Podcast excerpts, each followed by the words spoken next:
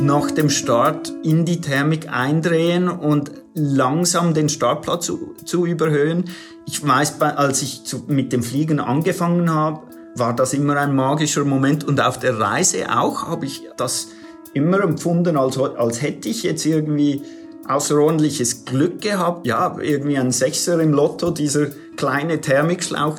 Diese Glücksmomente, die wir wahrscheinlich alle am Anfang unserer Fliegerkarriere sehr zu schätzen gewusst haben, die habe ich auf der Reise sehr, sehr intensiv erlebt und wieder zu schätzen gelernt.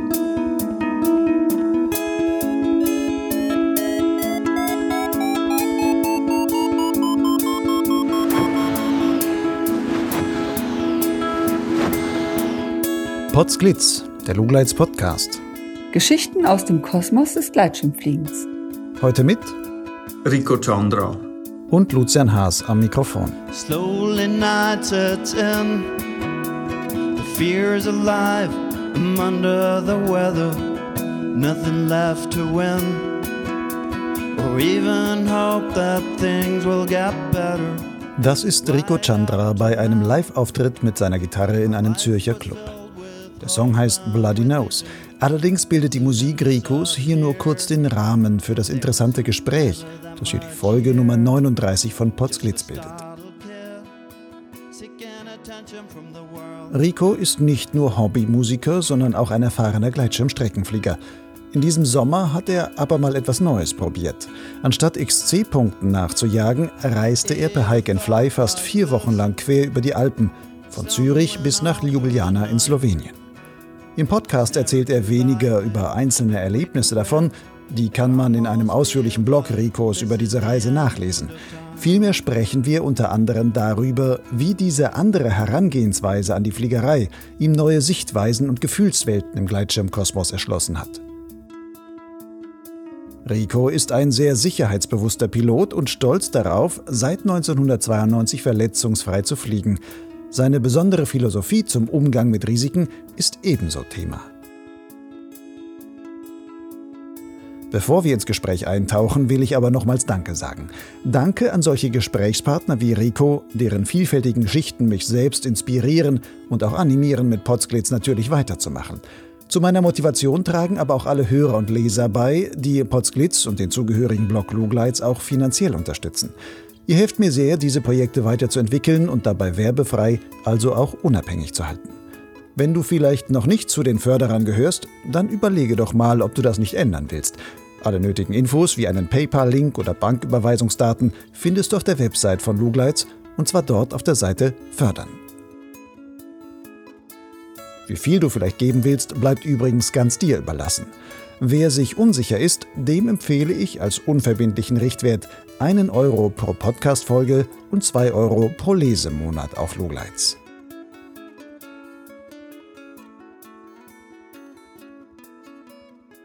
Rico, du bist im August fast vier Wochen lang von Zürich bis nach Ljubljana in Slowenien mit so einem Hike-and-Fly-Abenteuer unterwegs gewesen. Go East hast du das Ganze genannt.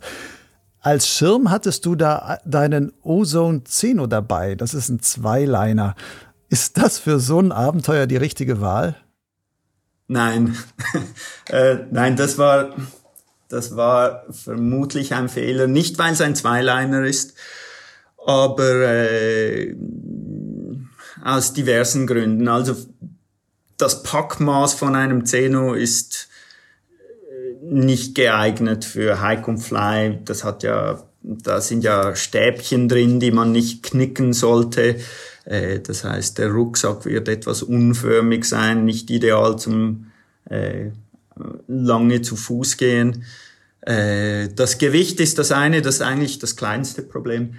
Aber ich hatte häufig nicht die idealen Startbedingungen, Wind nicht unbedingt von vorne und äh, dann, das ist ich finde, das war durchaus masochistisch von meiner Seite, mit einem äh, Zeno unterwegs zu sein. Ich hätte. Warum hast du das überhaupt gewählt? Ich meine, du hast dich, soweit ich es sehe, ziemlich gut vorbereitet. Es gibt eine lange Gepäckliste von dir mit alles durch, äh, durchgewogen und da stehen alle Grammzahlen und sonstiges drin. Und dann habe ich mich gewundert. Und dann startet der mit einem Zeno. Ich meine, es gibt so viele einfachere und leichtere und leichter zu packende Schirme und sonstiges als so ein Zeno, gerade für solche, ähm, solche Hike-and-Fly-Abenteuer, wo es dann ja nicht auf die, das letzte Quäntchen Leistung am Ende eigentlich ankommt, oder? Absolut, absolut. Ich hatte auch einen äh, Zeolite von, äh, der, der wurde mir von, von Ueli vom Paravel zur Verfügung gestellt. Die haben mir ja ein bisschen da geholfen.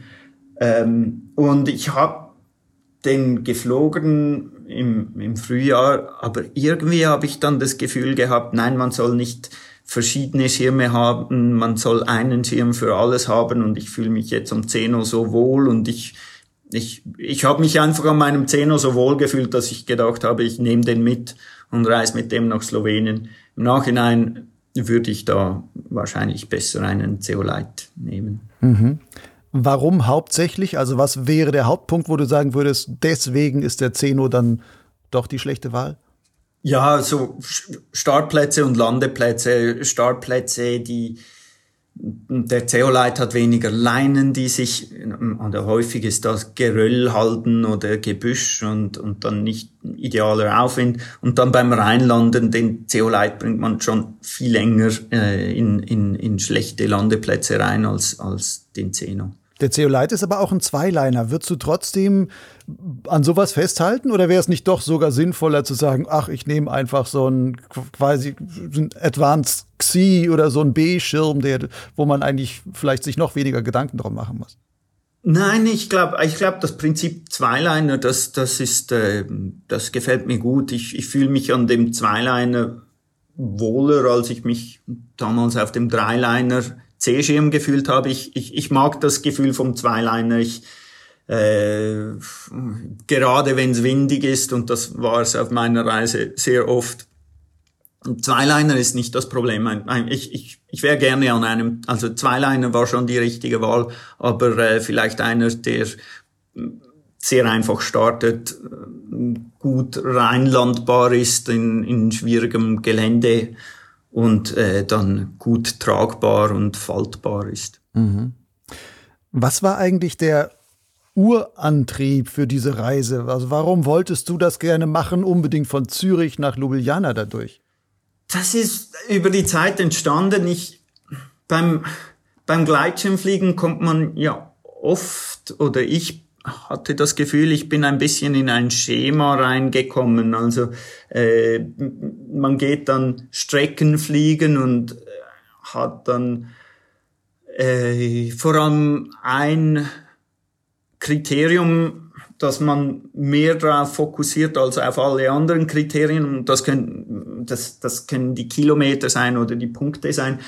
Und da kommt es häufig vor, dass man ja, ganz anders an das Fliegen herangeht. Und ich wollte wieder, dass das etwas vom ursprünglichen Gefühl wieder zurückhaben, dass, dass die Freude am Fliegen ähm, oder bei, beim, beim Streckenfliegen kann es sein, dort sucht man den Tag aus, timet seinen Start, damit man möglichst weit kommt. Und wenn man da noch zwei, drei, vier Stunden schon am Boden steht, dann bin ich meistens nach Hause gegangen und warst enttäuscht?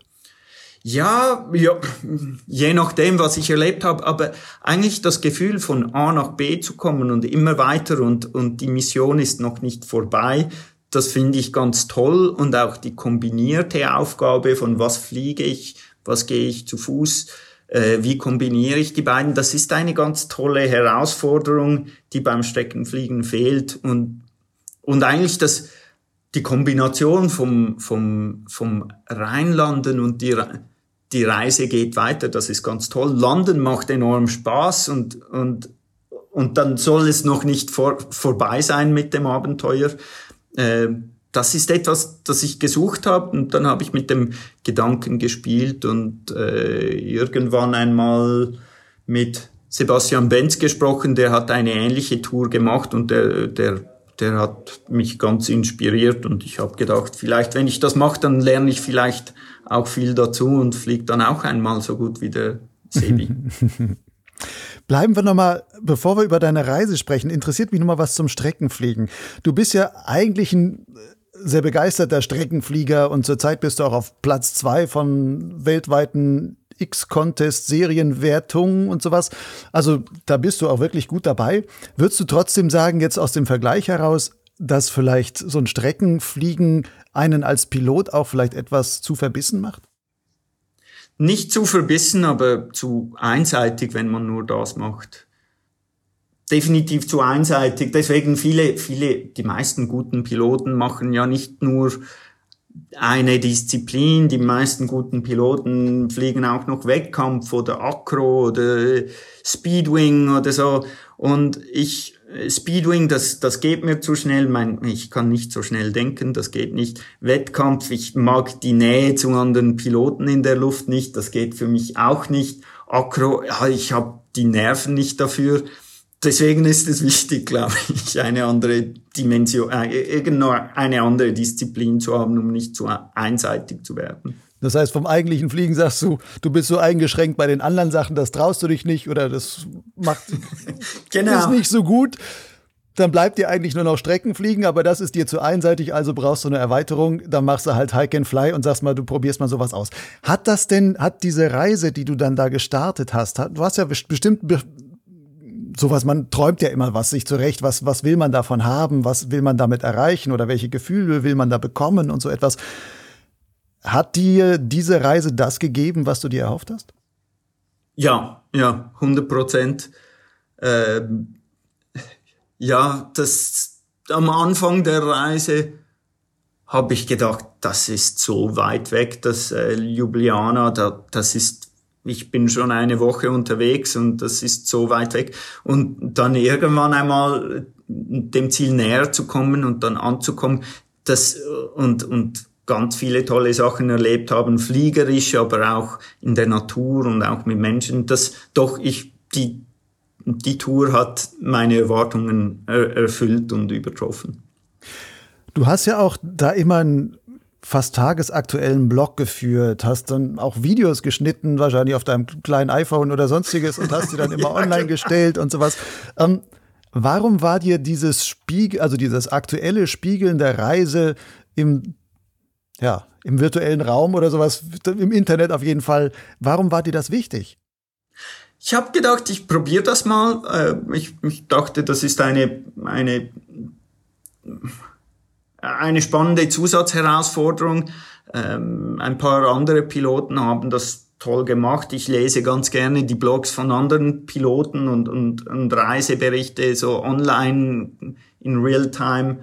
Und äh, ich habe gedacht, das ist eine tolle Herausforderung und äh, ich bin nicht so der, der Fotos sonst archiviert oder, oder Videos archiviert und so zwinge ich mich ein bisschen, äh, das festzuhalten und äh, das hat mir Spaß gemacht. Es war übrigens, ich glaube auch im Nachhinein ähm, hätte ich das nur schon aus dem Grund nochmals gemacht, dass meine Eltern, seit ich wahrscheinlich 13 bin, äh, haben die keine Ahnung, was ich mache in den Ferien, weil da kommt der, der Junge nach Hause, wie waren deine Ferien? Super und, und weg ist er und, und, und, und spricht nicht mehr drüber.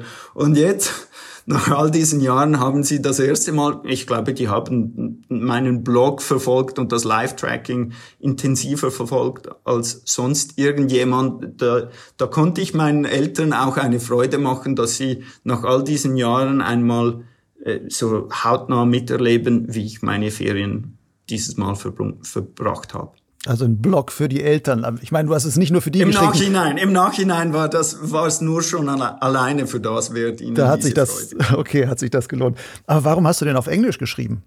Ähm, ich habe das halt auf Social Media gepostet und ich, ich habe mehr englisch sprechende Freunde auf Facebook und Instagram ähm, ich bin in den USA aufgewachsen, ich, ich bin zweisprachig aufgewachsen und äh, ich wollte das nicht nur, ich habe gedacht, ja, die meisten verstehen Englisch, aber diejenigen, die Englisch verstehen, viele davon verstehen kein Deutsch und erst recht nicht Schweizerdeutsch. Und dann mhm. habe ich gedacht, Eng Englisch, das fällt mir einfach, das, das mache ich jetzt auf Englisch.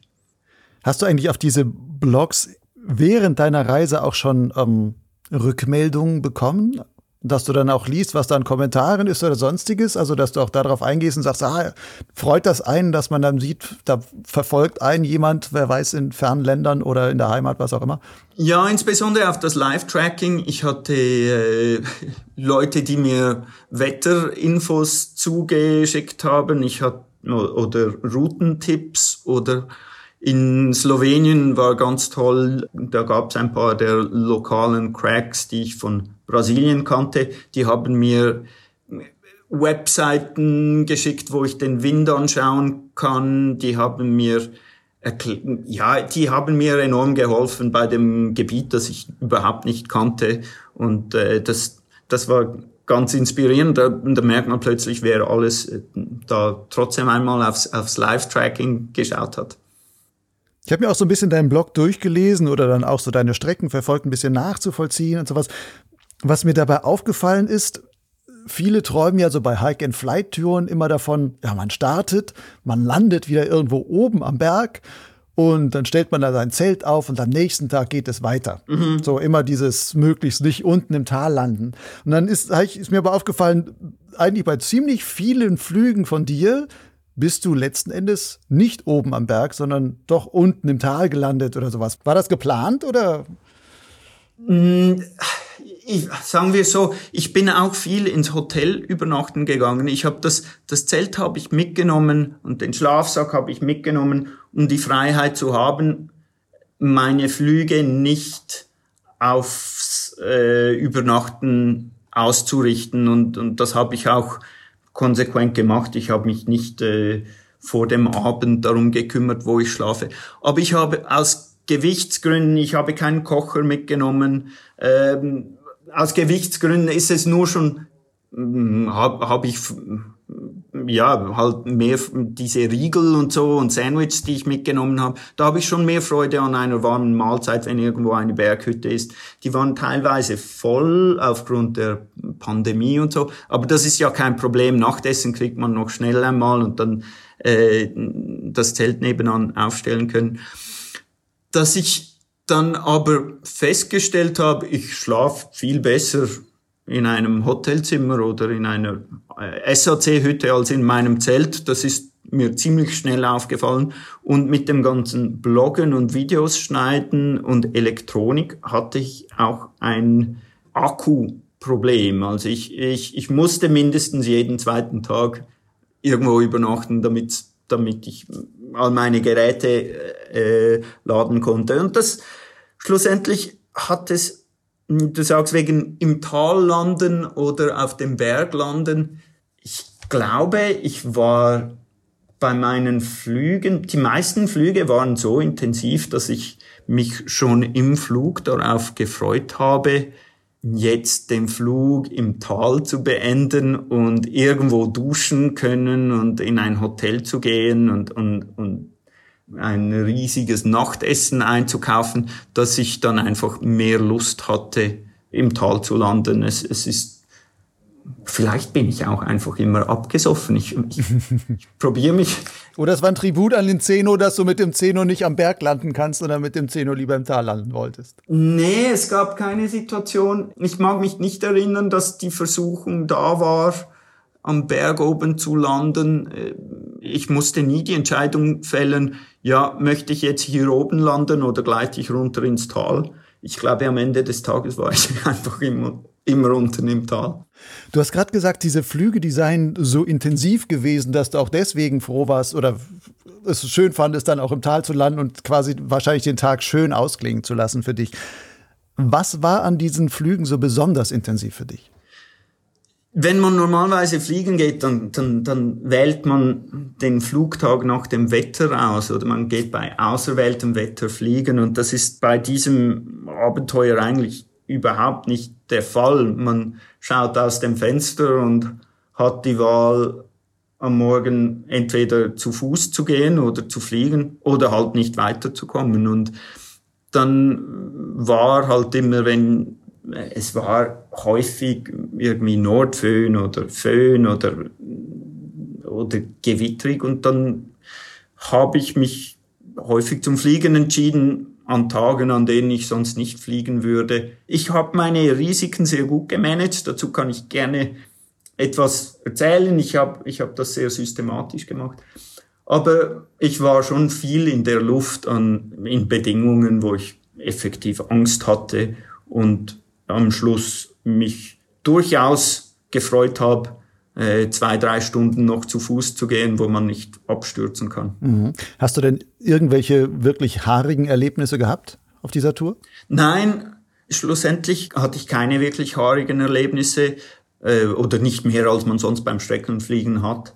Aber ich glaube, das hat damit zu tun, dass ich eben das im Rahmen meines Risikomanagements mir sehr gefahrenbewusst gewesen bin im Vornherein und, und ich glaube nicht, dass es, dass es Gefahren gab, die plötzlich aus dem Nichts aufgetaucht sind, von denen ich nicht, ja, die mich überrascht haben. Ich, ich glaube, ich habe vor jedem Flug wirklich sehr seriös meine Analyse gemacht und äh, und meistens war es dann, beim Gleitschirmfliegen geht ja meistens äh, dann gut und, und wenn man wirklich an alle möglichen Gefahren denkt im Vorhinein, dann ist man besser darauf vorbereitet, das, was schief gehen kann. Was heißt denn für dich Risikomanagement und so alles abgecheckt?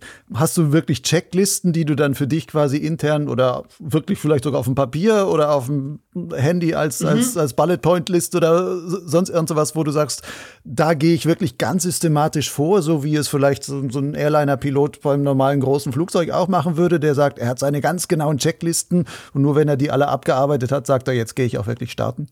Ja, ich, ich habe so im Verlauf der ersten zwei Wochen mir da eine gewisse Systematik zurechtgelegt. Und zwar, dass Fehlentscheide, äh, die, die macht man immer, aber die haben Konsequenzen. Und, und beim, beim Hike and Fly, bei einer längeren Tour, sind die Konsequenzen halt nicht so, dass ich einen Tag dann einfach abschreiben kann und nach Hause gehen kann, sondern halt fünf Stunden lang oder zehn Stunden lang vielleicht irgendwo zu Fuß gehen muss als Konsequenz oder schlimmer. Und deswegen habe ich ähm, bei den Entscheidungen habe ich eigentlich fünf Kategorien von Fehlentscheiden oder fünf Auswirkungen, die Auswirkungen von, von Fehlentscheiden in fünf Kategorien eingeteilt.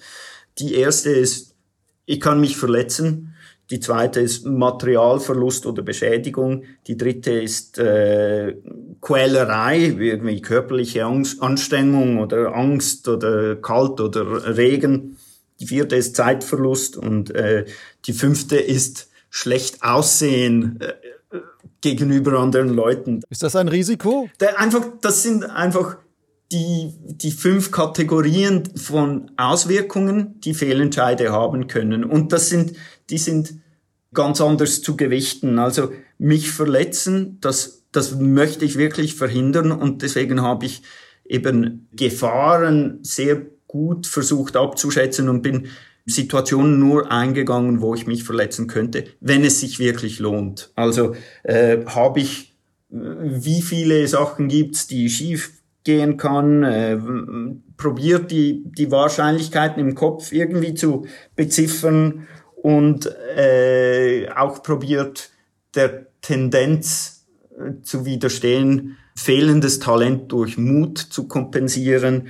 Ich habe da wirklich die Risikoabwägung gemacht. Lohnt es sich und habe ich das im Griff? Fühle ich mich gut? Sind die Gefahren überschaubar? Äh, dass ich eigentlich eben, glaube ich, gesundheitliche Risiken, die wollte ich vermeiden und habe die relativ gut gemanagt. Das, das mal die, die erste Kategorie von Auswirkungen von Fehlentscheiden. Die zweite ist Materialverlust oder Materialbeschädigung. Und das kann auch das Ende der Tour bedeuten. Das heißt, sowas spielt zum Beispiel bei, wahrscheinlich bei der Auswahl des Startplatzes eine Rolle, ob du sagst, starte ich jetzt hier aus einem vielleicht sehr steinigen Ding raus, wo ich aber die Wahrscheinlichkeit, dass mir eine Leine dann irgendwie reißen kann, weil die über die scharfe Steinkante dann flitscht, ähm, viel höher ist? Oder was ist Materialverlust für dich so als entscheidender Faktor? Ja, genau. Das Beispiel, das du gebracht hast, das spielt eine Rolle. Aber ebenso eine Bremsleine, die kann ich ja schnell mal flicken. Und wenn es etwas Größeres ist, dann geht es ja auch in eine körperliche Gefahr hinein, in die erste Kategorie, was ich eben sowieso sehr seriös nehme. Äh, aber es geht vor allem darum, äh, Sachen zu verlieren. Und ähm, da habe ich wirklich das am Anfang nicht ganz so ernst genommen, aber dann mit der Zeit nach zwei, drei Sachen, ein, zwei Sachen verlieren, habe ich es dann wirklich ernst genommen und es gibt. Was hast du denn verloren? Meinen Sonnenhut äh, einmal, aber das ist ja, das ist ärgerlich, aber nicht so schlimm. Aber meine, meine Zeltstangen. Mhm. Und das ist, das, die, die habe ich, ich habe am Morgen mein Zelt ähm, irgendwo an die Sonne gestellt, um zu trocknen und irgendwie dann die Zeltstangen vergessen zusammenzupacken und habe mir dann nach zehn Schritten überlegt, habe ich wirklich alles, soll ich noch nochmals schnell zurückgehen? Und habe gedacht, ja, was, hast ja nichts dabei, kannst ja nicht verlieren. Und dann erst viele, viele Stunden später das dann gemerkt und das ist dann sehr ärgerlich. Bist du zurück? Nein, ich bin nicht mehr zurück. Ich, ich bin nicht mehr zurück. Ich habe später auf der Tour, habe ich jemand aus dieser Region kennengelernt in einer SAC-Hütte und der, der ist noch den Zeltstangen suchen gegangen am richtigen Ort, aber die waren nicht mehr da. Das war dann wirklich ein Problem, oder? Weil ich fühle mich dann etwas blöd, wenn ich ein Zelt mittrage ohne Stangen, ein, den Berg hoch. Da kann man vielleicht noch als Biwaksack verwenden. Aber ja, ja. ja, das, das, ähm, das, das war wirklich ärgerlich. Hast du ein Ersatzzelt gekauft oder was hast du gemacht? Ein Biwaksack anstatt das Zelt. Und ja, das, das war dann die Lösung. Aber eben, so, solche Fehler dürfen einfach nicht passieren. Und für mich gibt's nur zwei Wege sicherzustellen, dass ich Material nicht liegen lasse oder, oder vergesse. Und das eine ist, mit einer Checkliste habe ich alles dabei. Und ich habe eine Checkliste. Oder wenn es ein Platz ist, wo ich, wo ich sicher sein kann, dass nichts liegen geblieben ist, dann kann ich das auch machen, muss es aber wirklich systematisch machen, bewusst. Ich mache jetzt den Check, habe ich nichts liegen gelassen.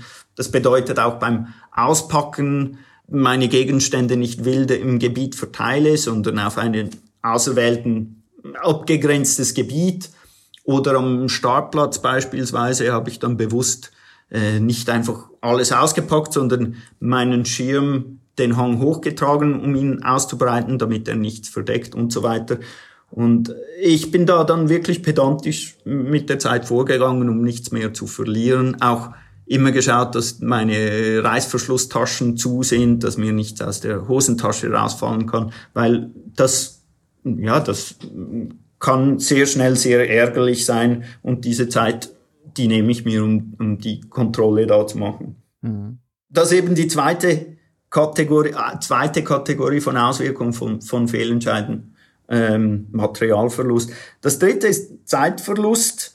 Da habe ich einfach gedacht, ja, das gehört dazu, der Weg ist das Ziel. Wenn ich schnell ankommen wollte, dann hätte ich ja einen Zug genommen, also mit Zeitverlust. Zeitverlust ist ja dann eher aus so einer Streckenflugdenke heraus, ne? wo du sagst, jeder Zeit ja, genau, Zeitverlust genau. ist ja ein Kilometerverlust, aber ist ja für eine solche Reise eigentlich dann weitgehend irrelevant. genau, ist ja das Ziel, die, die Reise ist ja Ziel. Also Zeitverlust und Quälerei, also eben körperliche Anstrengung oder Unannehmlichkeiten, äh, Regen, Kälte, das nehme ich beides, das, da habe ich mir einfach vorgenommen, das soll mir egal sein. Ich habe mir ja nicht eingebildet, dass das geht ohne strenge Aufstiege zu haben, das soll mir wirklich egal sein. Solange es meine Gesundheit nicht beeinträchtigt, nehme ich das einfach in Kauf. Also die, die Auswirkung von Fehlentscheiden, äh, Zeitverlust und, und, und irgendwelche Quälerei, das habe ich gesagt, das ist mir einfach egal, das nehme ich in Kauf. Und das gut aussehen, Punkt 5? Das gut aussehen, das äh, ich. Du wolltest nicht verschwitzt vor irgendwelchen anderen Leuten treten oder was ist das für ein Punkt? Ich, es ist ja, es ist ja ein bisschen albern, dass das irgendjemand kümmern soll, ob ich jetzt einen Tag länger oder einen Tag kürzer habe. Aber was ich gemerkt habe, ist, und da, da glaube ich, das Bloggen hat mir da äh, einen Gefallen getan. Und zwar, die Leute haben ja Freude. Der, der Blog ist viel spannender, wenn es nicht alles so läuft oder wenn ich ehrlich bin über mein, meine Emotionen oder meine Anstrengung oder meine Frustration vielleicht abgesoffen zu sein oder Angst. Das macht den Blog spannender für die Leser und ich konnte mich dann bezüglich dem schlecht aussehen, das konnte ich direkt ausblenden und äh, mich eher als Journalist gesehen, ähm, der das dokumentiert und nicht äh, derjenige, der Journalist muss ja nicht gut aussehen, dann ist er, macht er seine Arbeit wahrscheinlich nicht gut. Mhm. Ähm, das, das habe ich dann einfach auf diese Art interpretiert. Also das heißt, letzten Endes blieben eigentlich wirklich nur diese zwei ersten Punkte übrig, nämlich dass genau. du sagst, körperliche Unversehrtheit und quasi Ausrüstung muss komplett bleiben und ganz. Genau, irgendwo spielt noch die Motivation eine große Rolle, oder? Ähm, das geht im, ins Thema Quälerei und dort schaue ich schon drauf, dass die Motivation nicht leidet. Jetzt, ich habe mir vorgenommen, strenge Aufstiege sind mir egal, äh, Regen ist mir egal, da, da, da, da habe ich mir einfach vorgenommen, das wird meine Motivation nicht beeinträchtigen und das, das hat es auch nicht. Aber was ich mir so irgendwann einmal als Regel gemacht habe, aus motivationstechnischen Gründen, ist beim bestimmen, wie hoch hinauf soll ich, oder beim Hikenfly ist ja die Entscheidung, wie hoch, wann, wann bin ich hoch genug, um zu starten, um in die Thermik einzusteigen. Und da habe ich mir noch eine, eine Regel eingebastelt, die nicht mit dem Thermikeinstieg oder ob die Sonne schön reinscheint oder ob es ein labiler Tag ist. Und zwar ganz einfach, ich will nicht am gleichen Ort nochmals hochlaufen müssen, sondern ich gehe mindestens, wenn es geht, wenn es nicht dadurch gefährlicher wird, dann laufe ich mindestens so weit hoch, dass ich so weit gleiten kann, auch wenn keine Thermik ist, damit ich zumindest den Nachbarberg hochkraxeln kann, wenn es nicht funktioniert hat. Das, das hat für meine Motivation enorm viel ausgemacht. Ein Abgleiter zum nächsten Berg, das stört mich nicht. Ein Abgleiter, um nach fünf Stunden wieder am selben Ort zu stehen und dann wieder dort drauf, das, das habe ich versucht zu vermeiden. Du hast vorhin mal was Interessantes gesagt, wo du sagtest, ja, mit dieser körperlichen Unversehrtheit, also gesund bleiben, sich nicht zu verletzen oder dieses Verletzungsrisiko nur einzugehen, wenn es sich lohnt. An welcher Stelle würdest du sagen, lohnt es sich, ein Verletzungsrisiko einzugehen, um bei einer solchen Tour weiterzukommen? Also dieselbe Frage stellt sich beim Gleitschirmsport überhaupt. Und wir, wir gehen ein gewisses Verletzungsrisiko ein. Die meisten meiner Freunde, die zehn Jahre intensiv Gleitschirm geflogen sind, die haben auch irgendwann einmal Wirbelbrüche erlitten. Zumindest kommt es mir so vor. Also diese Abwägung, die machen wir. Wir gehen ein, ein gesundheitliches Risiko ein. Und die Frage, wann lohnt es sich? Für mich eben auf dieser Reise, wenn es keine deutliche Zeitersparnis oder, oder ja, ich habe es halt abgewogen. Ähm, erstens häufig ist ja am Startplatz, starte ich oder starte ich nicht.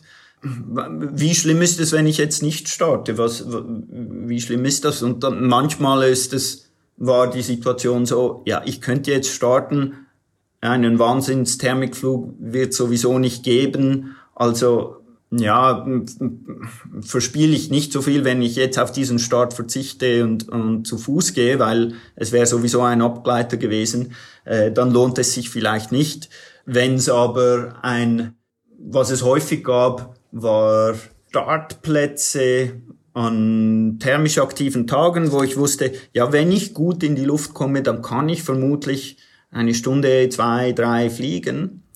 Äh, das heißt, es wird sich lohnen, in die Luft zu kommen, aber das Problem, das ich häufig hatte, ist, der Wind ist ziemlich stark von irgendeiner Seite und ich muss in die andere Richtung. Also ich muss irgendwo irgendwo gescheit starten und schlussendlich durch ein ziemlich starkes Lee hindurch.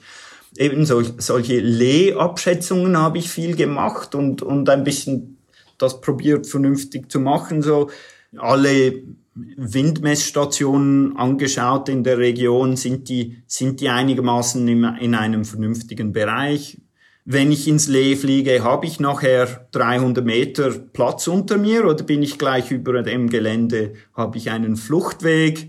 Diese Art von Überlegungen und dann auch auf mein Bauchgefühl gehört und, und manchmal hat es gesagt, hat es mir gesagt, ja, das hast du im Griff und es ist effektiv eine nicht so gefährliche Situation, wie du, wie du das jetzt empfindest.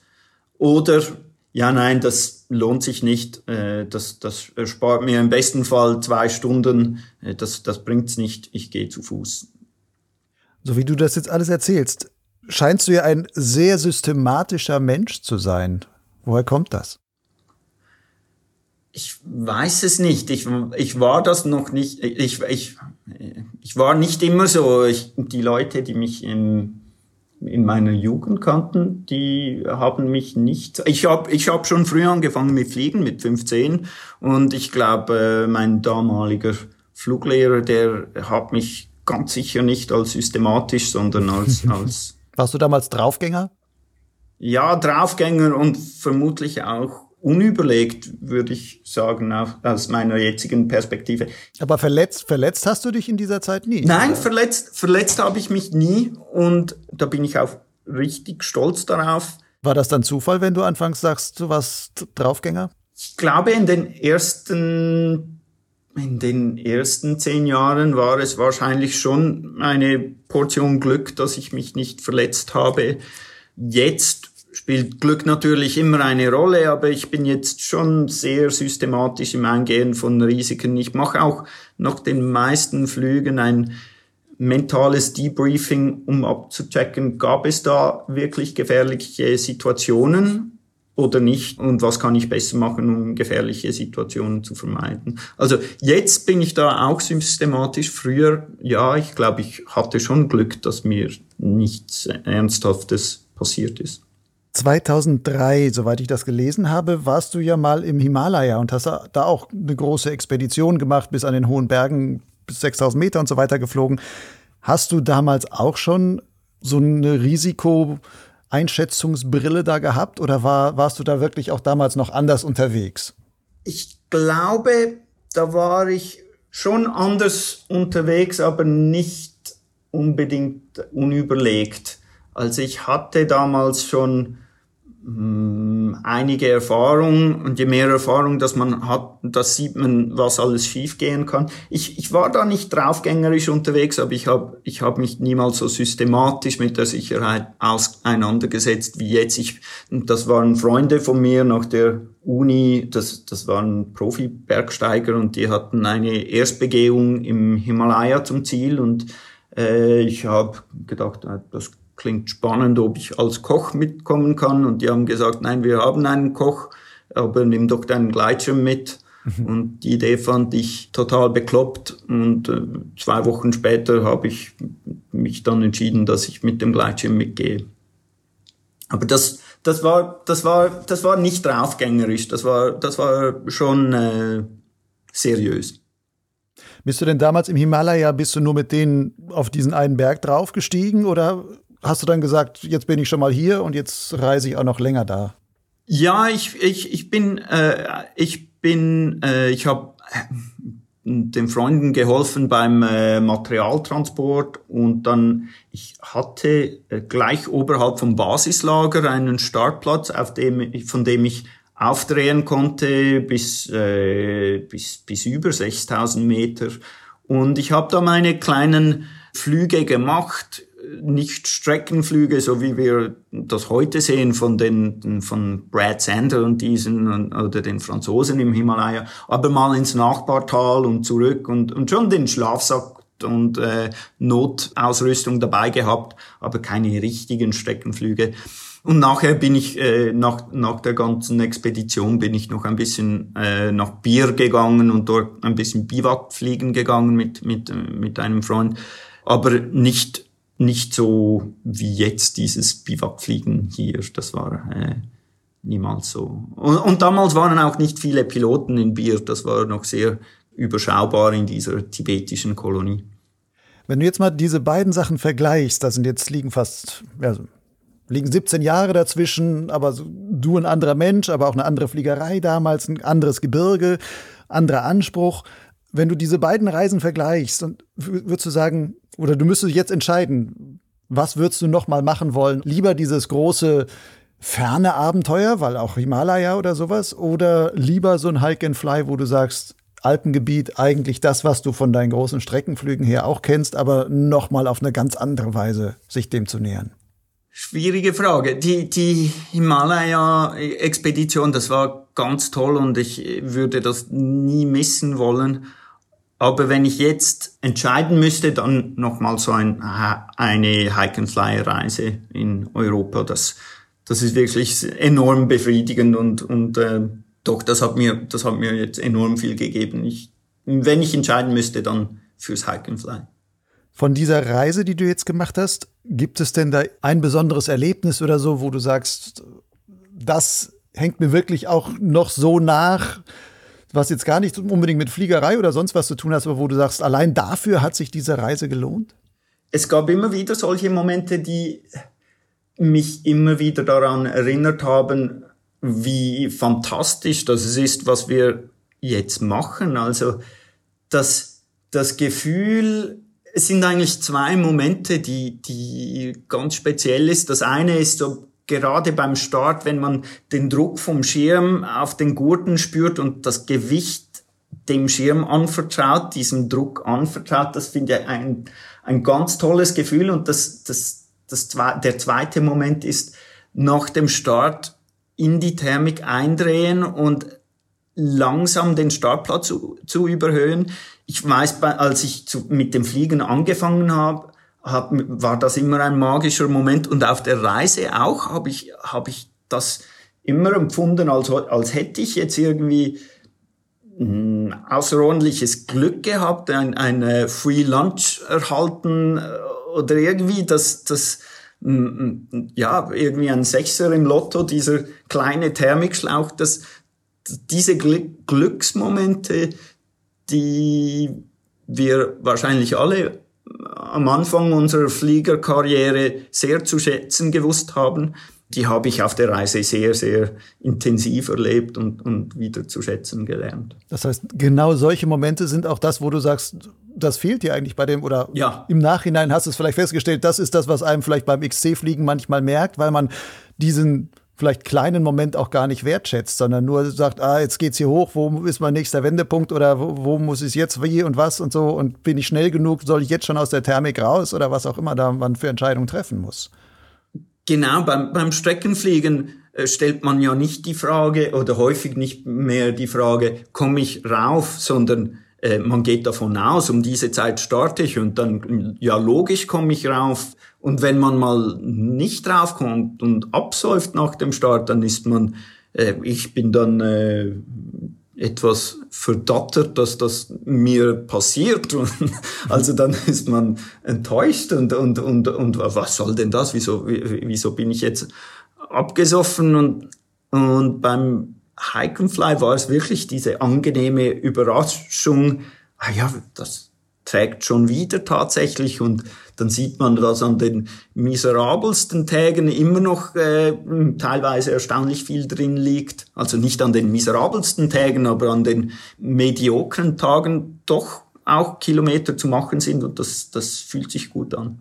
Sind das vielleicht sogar letzten Endes die fast faszinierenderen Flugerfahrungen, wenn man merkt, eben, es muss nicht immer von unten rausballern und man kann schnell fliegen, sondern dieses manchmal vielleicht wirklich so Nullschieber entlang hangeln an irgendwelchen kleinen Talflanken. Man kommt nur ganz langsam voran, aber dass es das trotzdem dieses, also allein deswegen dieses Erleben auch so stark intensiviert? Das kann schon sein und äh, ich glaube die Abwechslung, also die, der, der Gegenpol, der Kontrast zum normalen Streckenfliegen, das, das ist, äh, das macht es wirklich äh, spannend. Was war das riskanteste, was du auf der Reise erlebt hast? Wenn du sagst, du bist ja einer, der sehr stark auf Risikominimierung offenbar aus ist, aber was hast du trotzdem vielleicht als riskanten Moment erlebt? Ich glaube, einer der intensivsten Momente, äh, objektiv war er nicht so gefährlich, aber sicher intensiv von der Anspannung her, das war am Ende der Reise dieser, dieser Flug von äh, Kobala bei Tolmin in Slowenien bis äh, in diesen, in die Ebene von Ljubljana. Dieser Flug ist zwar, das sind zwar nur 50 Kilometer oder so, aber es geht über Gelände, das wirklich schrecklich unlandbar ausschaut, so slowenische enge Täl, Gebirgstäler mit Wald und keinen Landeplätzen und Wind aus allen Richtungen. Am Morgen hat noch diese Bora, diese, diese, dieser Nordföhn oder was mhm. das ist, geblasen. Und ich hatte da wirklich etwas Angst. Ich, ich war angespannt. Es ist äh, als ich mich ja am Startplatz vorbereitet habe, ist ein, ein Gleitschirm noch abgestürzt und, und das hat ziemlich schrecklich ausgesehen. Da, da war ich wirklich angespannt und es war auch die letzte Herausforderung auf, auf der Reise.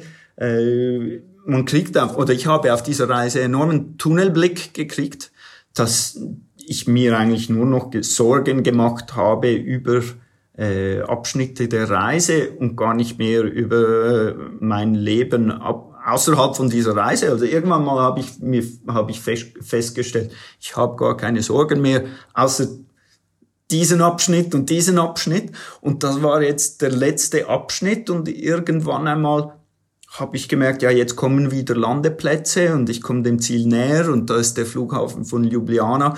Und dann habe ich gemerkt, ja, jetzt habe ich diese letzte Herausforderung, auf die ich so hm, gespannt war und auch angespannt, habe ich jetzt überwunden. Jetzt habe ich ja gar keine Sorgen mehr. Und das war ein ganz toller Moment. Das war, das war wirklich eine, eine große Spannung, die sich gelöst hat. Wirklich riskant war es nicht unbedingt, weil ja, das, das waren halt bewaldete Täler und äh, den Schirm in, in einen Baum hängen, das wäre ja noch immer noch gegangen. Ich, ich wollte das verhindern und deswegen war ich angespannt. Aber das ist ja nicht letzten Endes ultra gefährlich äh, oder das Risiko einer Baumlandung. Da gibt schon ein Verletzungsrisiko, aber das ist nicht unbedingt so, so hoch, wie, wie sich das anfühlt, wenn man über so ein äh, bewaldetes Tal fliegt. Wie ist das, wenn man nach so einer ja, wochenlangen Reise, du warst fast vier Wochen da unterwegs, wenn man so sagt, in diesen Wochen ist ja nur der Weg das Ziel. Mhm. Man macht halt immer nur diese kleinen Schritte und du sagst auch, ich war eigentlich in diesem Moment und es zählte nur noch, alle andere Sorgen waren verflogen, es zählte quasi nur noch der Moment und dann kommst du Jubilianer da an und plötzlich ist aus dem, der Weg ist das Ziel, ist plötzlich das Ziel, Jubilianer das Ziel geworden und du bist angekommen und du weißt, dass diese Reise ist jetzt am Ende. Warst du in dem Moment dann vielleicht nach dem ersten Ding sagen, oh, ich muss mir jetzt keine Sorgen mehr wegen dem Abschnitt machen, aber warst du danach erleichtert und hast dich gefreut darüber oder war da auch so eine Trauer, dass man sagt, oh, wow, eigentlich ging es mir jetzt vier Wochen lang so sorgenfrei gut, das hätte ich eigentlich gerne noch viel länger. Es war wirklich eine große Freude, angekommen zu sein und ich habe mich gefreut, wieder nach Hause, mein Zuhause, wieder kochen in meiner Küche, schlafen in meinem Bett, äh, meine, meine Leute wiederzusehen. Ich, ich habe mich wirklich gefreut, wieder nach Hause zu fahren. Ich, ich, ich habe dann wie Stalldrang gekriegt. Ich hatte äh, ursprünglich vor, noch ein paar Tage in Ljubljana zu bleiben und äh, Freunde zu treffen und, und, und mit denen zu feiern. Die haben aber dann, die, die waren dann in, in Quarantäne und äh, die, die konnte ich nicht treffen. Und dann habe ich gedacht, ja, dann, dann nehme ich den Zug. Und das, da war gleich ein Bahnhof mit, mit einem direkten Zug nach Zürich. Da habe ich gedacht, ja, das wäre jetzt fein, wieder in Zürich zu sein und dort ein Bier trinken zu gehen. Und dann habe ich mich wirklich gefreut, wieder nach Hause zu fahren. Du hast ja 1992 mit dem Gleitschirmfliegen angefangen. Jetzt, das heißt, du fliegst jetzt fast 30 Jahre, hast wahrscheinlich über die Jahre eine ungeheure Erfahrung angesammelt. Was hast du jetzt bei so einer Hike-and-Fly-Tour noch quasi für dich Neues gelernt, wo du sagst, wow, da geht's bei, mit dem Gleitschirmfliegen ja immer noch weiter? Äh, das Phänomen, dass es mit dem Gleitschirmfliegen immer noch weitergeht, das ist, das ist ja wirklich unglaublich. Also welcher Sport auf der Welt gibt es, wo man nach 10, 20 Jahren immer noch so viel dazulernen kann. Äh, dazu kommt auch die, die Entwicklung der Gleitschirme, der, des, des Materials. Man macht immer noch Fortschritte oder ich habe das Gefühl, dass ich in diesem Jahr so viel gelernt habe, ja, wie, wie zu den Ausbildungszeiten. Ich, ich, ich, ich glaube, das ist wirklich ganz toll in unserem Sport und, und das ist, das wird total unterschätzt, wenn man mm, Menschen, die nicht fliegen, eine Sportart empfehlen sollte, die meisten Sportarten kommt man irgendwo an eine, an eine Grenze, wo man nicht mehr weiterkommt, wenn man nicht mehr und mehr jeden Tag trainiert. Und selbst dann ist man irgendwann einmal äh, 30 Jahre alt und gehört nicht mehr zu den Jüngsten und ist, ist dann langsam wieder weg vom Fenster. Das ist, das ist bei unserem Sport ganz toll. Jetzt, was habe ich beim Hike and Fly gelernt, spezifisch? Ich weiß es nicht, aber ich habe das Gefühl, Selbstvertrauen. Ich glaube, ich habe fliegerisch mehr Selbstvertrauen gekriegt, dass man eben da ein, ein Sportgerät hat, mit dem man enorme Distanzen zurücklegen kann. Also wenn es sein muss, zu Fußen mit dem Gleitschirm über Ländergrenzen hinweg und dass das wirklich auch über lange Distanzen funktioniert.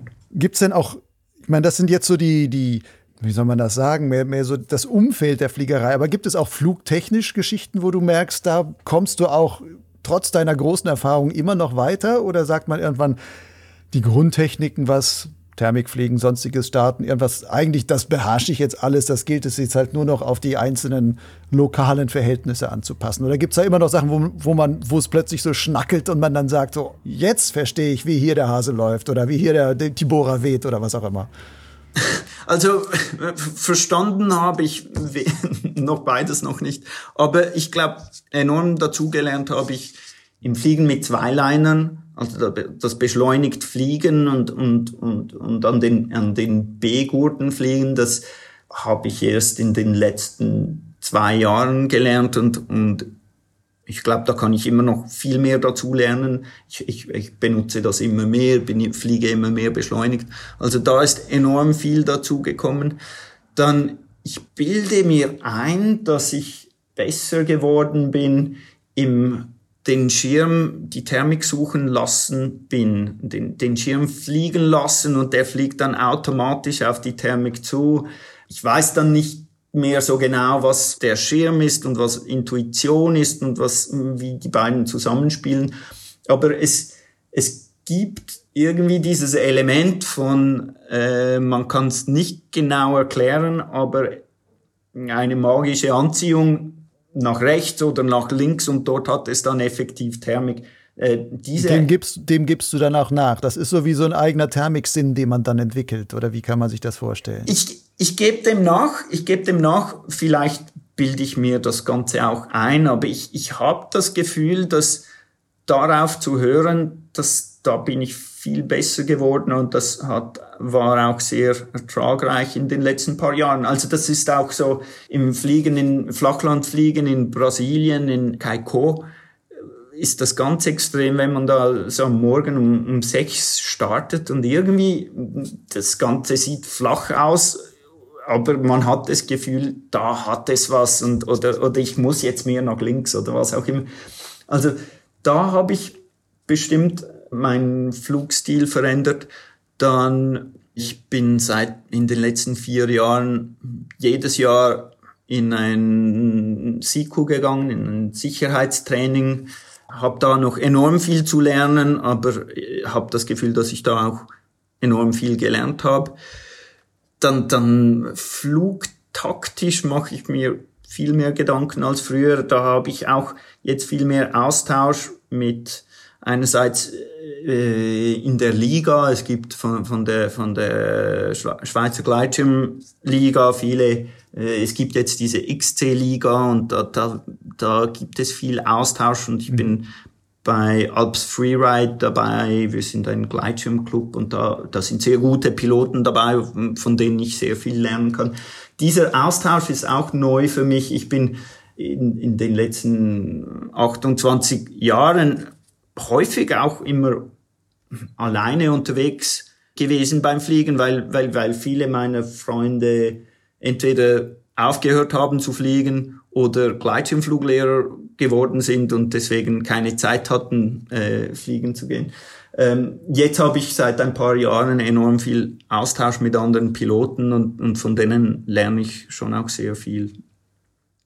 Das hatten wir vorhin schon mal. Du bist ja so ein sehr systematischer Mensch. Merkst du auch manchmal, dass dir vielleicht dieses stark systematische Denken, was du hast und auch du sagst auch viel, ja, das versuche ich zu durchdenken und sonst was, dass dir dieses Denken manchmal beim Fliegen quasi, ja, dich behindert, dir irgendwie entgegensteht, dein Bauchgefühl dämpft und sagt, ah, scheiße, hätte ich mal doch mein Bauchgefühl gehört oder sowas? Ich denke, wo es vor allem äh, eine dämpfende Wirkung hat, ist bei mir eben, wenn man zum Beispiel Streckenfliegen geht und dann nach drei Stunden am Boden steht und dann nicht nochmals hochgeht. Also so beim, ja, dass ich nicht meinem Gefühl der Freude, dem, dem folge ich vielleicht nicht immer konsequent.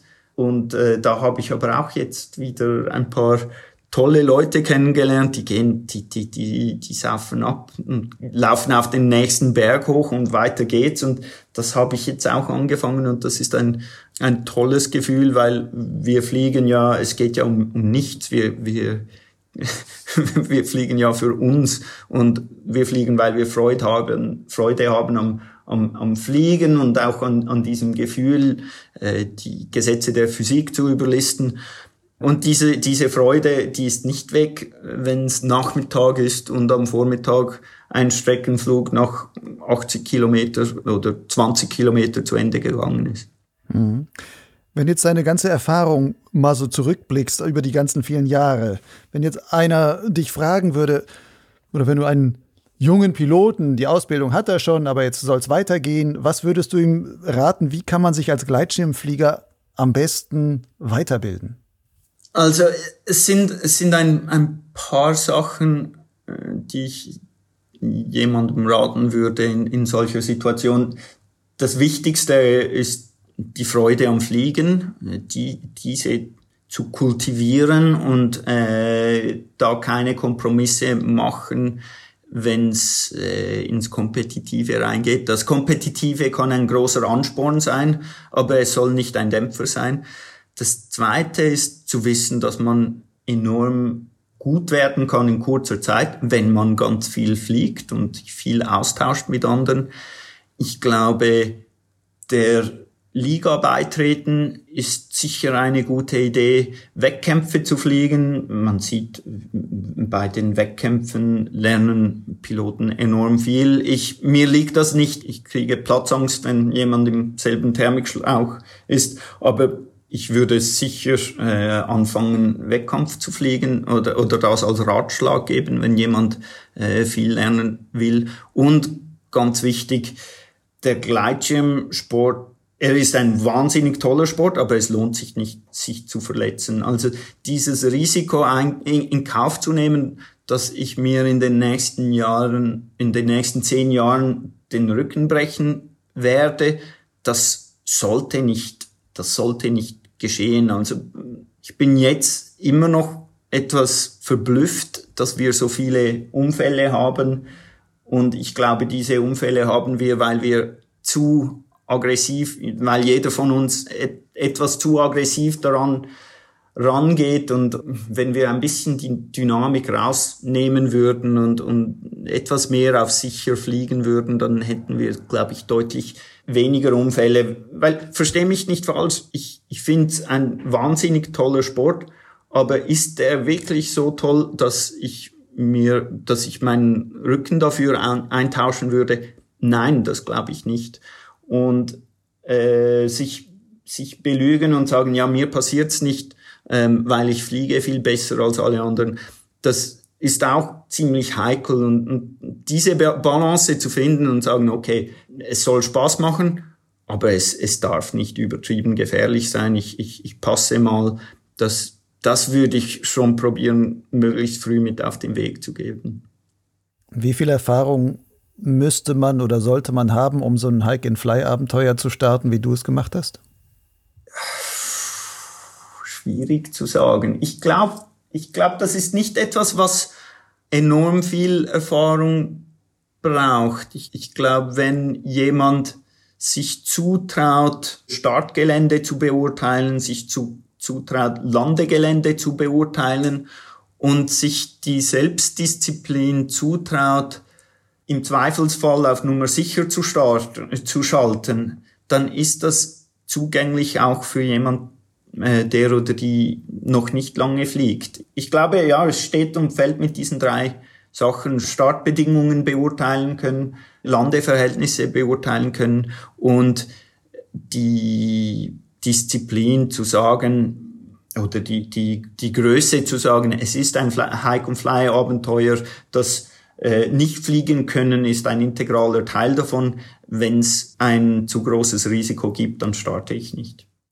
In den vier Wochen, die du unterwegs warst, wie häufig hast du wirklich an Startplätzen, wo man vielleicht hätte starten können, dann letztendlich doch gesagt, nee, ich verzichte auf den Flug? Äh, vielleicht dreimal. Also es sind, es sind etwa dreimal, die mir jetzt gerade sofort in den Sinn kommen. Vielleicht waren es auch noch mehr. Aber es gab auch das andere, dass ich fliegend unterwegs war und, und dachte, ja, das ist jetzt mal genug für heute. Ich gehe mal landen. Oder dass ich dachte, ja, diese Wolken, die sehen jetzt genug bedrohlich aus. Ich gehe mal landen. Die Faustregel, die ich da verwendet habe, ich weiß nicht, ob sie korrekt ist. Ich stelle mir so Hypothesen auf, die ich irgendwie vielleicht, vielleicht weiß ich das auch von, von Dani, meinem ersten Fluglehrer. Die, die Faustregel bei Gewitter und so, die ich verwende, ist, wenn ich ober, senkrecht oberhalb noch blauen Himmel sehe, dann geht's noch. Klar, das ist, da, da, da soll sich jetzt niemand einfach darauf beharren. Aber es ist ein, vielleicht ein, ein, eine vernünftige Hypothese, um ein paar Jahre mit sich herumzutragen und zu prüfen, stimmt das, stimmt das nicht, stimmt das, stimmt das nicht. Das kann man auch prüfen vom Landeplatz aus, vom Boden aus. Mhm. Und äh, ich habe für mich diese, diese viele solche Faustregeln und, und, und Hypothesen und dann bis jetzt hat das ziemlich gut funktioniert mit diesen Faustregeln. Das ist irgendwie quantitativer als einfach das Bauchgefühl, jetzt habe ich genug, jetzt ist mir die, die Wolke, Wolke zu schwarz. Irgendwie probieren zu quantifizieren und dann messen, ob das auch wirklich stimmt. Was ist deine Lieblingsfaustregel?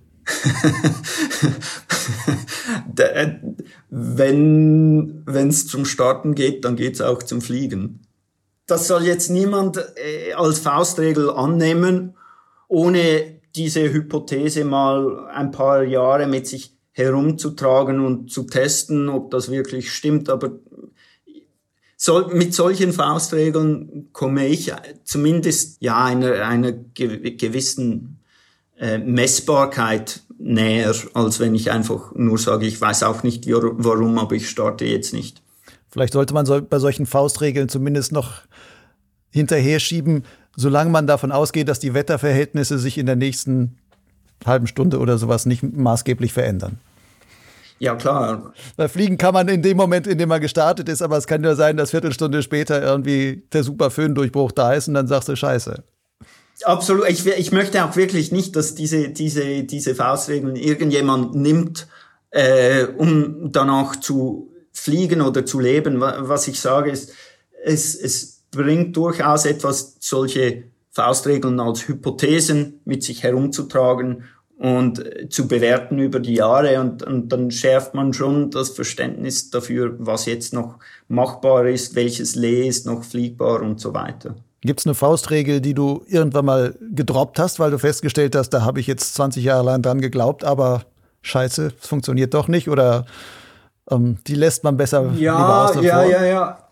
Äh, die, die Faustregel, irgendwie kann man dann schon immer landen, die habe ich gedroppt, die habe ich, äh, die, ich weiß nicht, ob ich, also, also ich habe die nie befolgt, äh, aber, aber als Hypothese herumgetragen und, und, und das sagt man ja auch im Gespräch mit Freunden. Irgendwie geht's ja dann immer zum Landen. Logisch, weil diejenigen, die dabei gestorben sind, die sind nicht mehr da, um mitzureden. Aber ich, ich habe diese Faustregel, also ich, ich, ich will wirklich den Landeplatz sehen, entweder direkt im Gleitwinkel oder wissen, dass er da ist, sonst fliege ich da eigentlich nicht rein.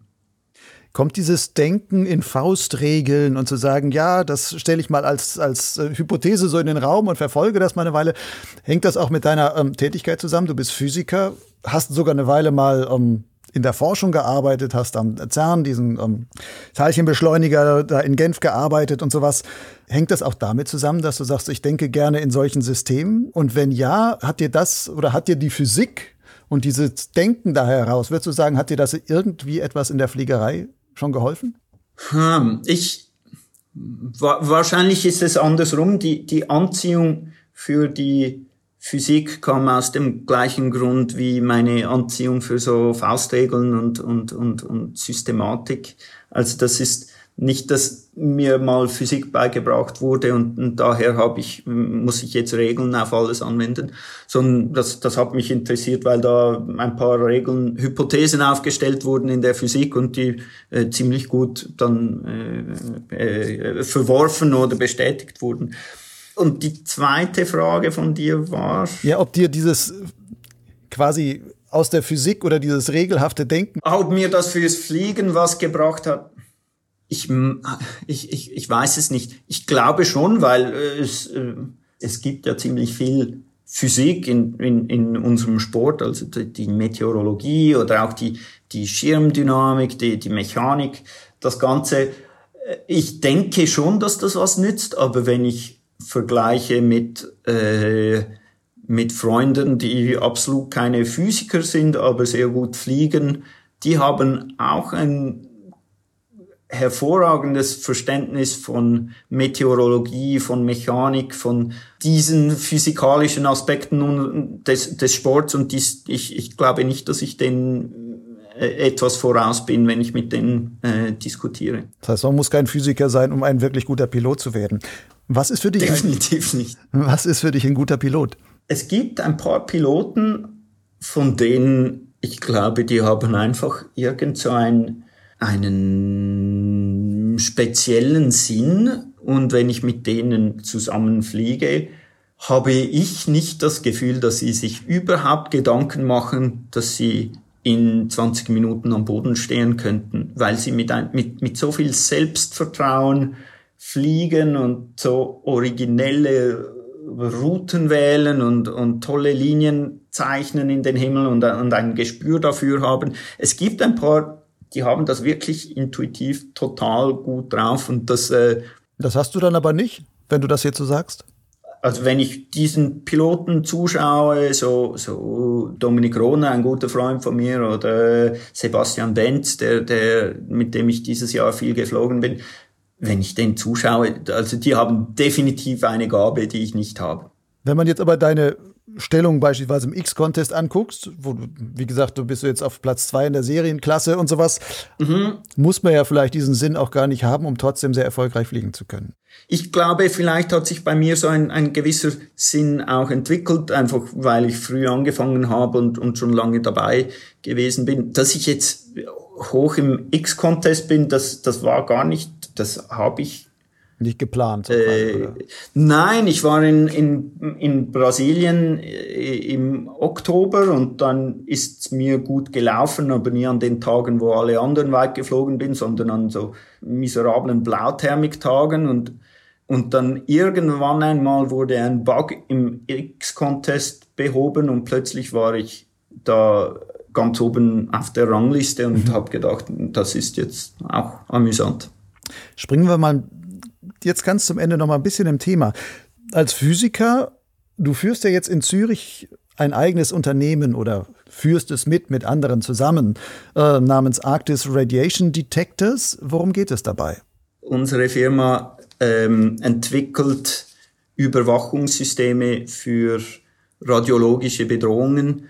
Das heißt, unsere Kunden sind vor allem kommen aus Regierungskreisen international, äh, und setzen diese Systeme ein, beispielsweise an der Grenze, um zu verhindern, dass stark radioaktive Quellen in die, ins Land geschmuggelt werden oder dass Materialien wie Uran oder Plutonium äh, geschmuggelt werden, die für Atomwaffen verwendet werden können. Jetzt seid ihr ja noch ein relativ junges Unternehmen. Wann, wann habt ihr gegründet? Wir haben die Firma 2007 gegründet als Spin-off von der ETH Zürich und vom CERN, aber wir sind nicht das klassische, das typische Hightech äh, Startup, äh, das mit Venture Capital und so explosiv wächst und dann äh, Milliarden wert ist. Was wir machen ist ganz spannend und, und ganz toll und ich glaube, wir leisten einen wichtigen Beitrag zur Sicherheit.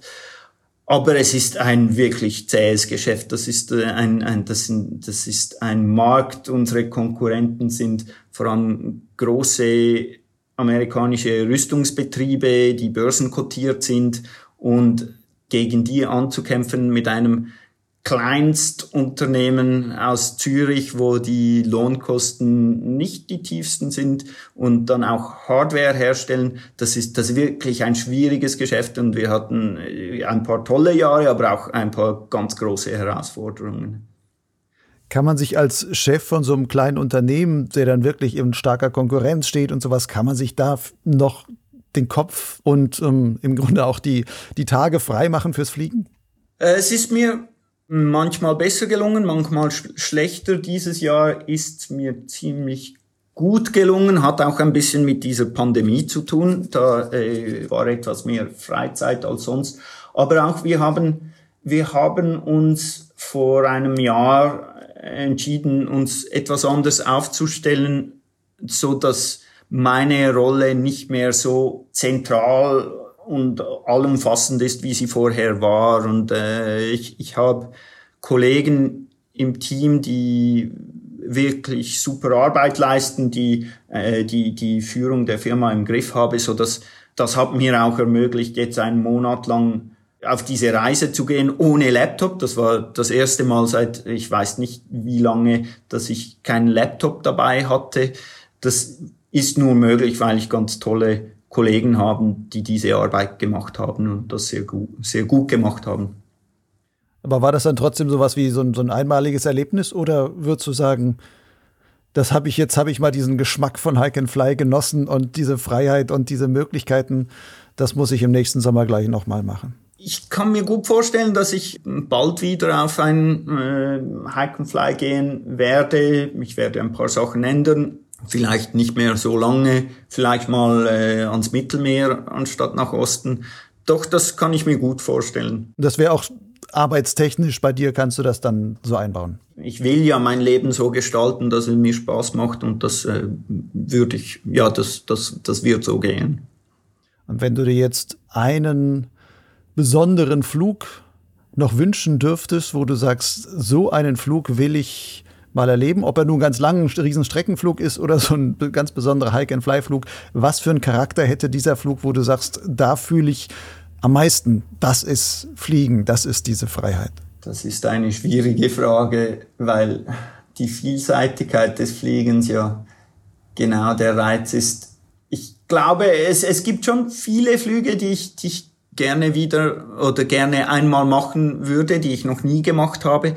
Aber was ich wirklich, wenn ich eine Sache auswählen müsste, dann wäre es wieder Ferien mit meinen Clubkollegen von Alps Freeride in Piedrahita zusammen wohnen eine Woche lang, toll fliegen. Das Fliegen ist dort auch sehr abwechslungsreich. Es gibt Berge, es gibt Flachland und, und teilweise das, das das gleiche, beides in einem Flug. Ich glaube, das wäre dann der Flug meiner Wahl, so in Flugferien mit, mit, mit Freunden in einem abwechslungsreichen Gelände. Piedrahita, also Zentralspanien, ein bisschen nördlich von Madrid gelegen, ein sehr, sehr schönes Streckenfluggebiet, wo man so ein sehr, ganz, ja. ganz lange Ridge längs reiten kann oder eben auch ins Flachland dann rausfliegen kann.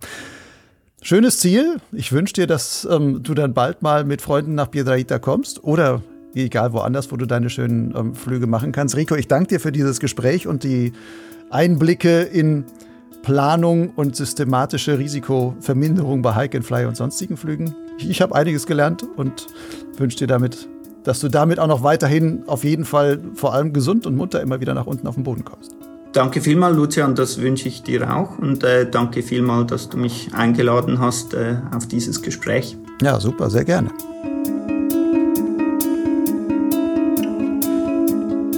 Das war Rico Chandra im Gespräch mit Lucian Haas. Wenn du noch mehr über Ricos Reise erfahren willst, so findest du die Links zu seinem Reiseblog und YouTube-Kanal in den Show Notes zu dieser Podcast-Folge auf Flugleits. Von Potsglitz gibt es übrigens schon mehr als 40 Hörstunden an weiteren Podcast-Folgen. Du findest sie in Soundcloud, Spotify, iTunes, Google Podcasts und in vielen weiteren Audiokatalogen.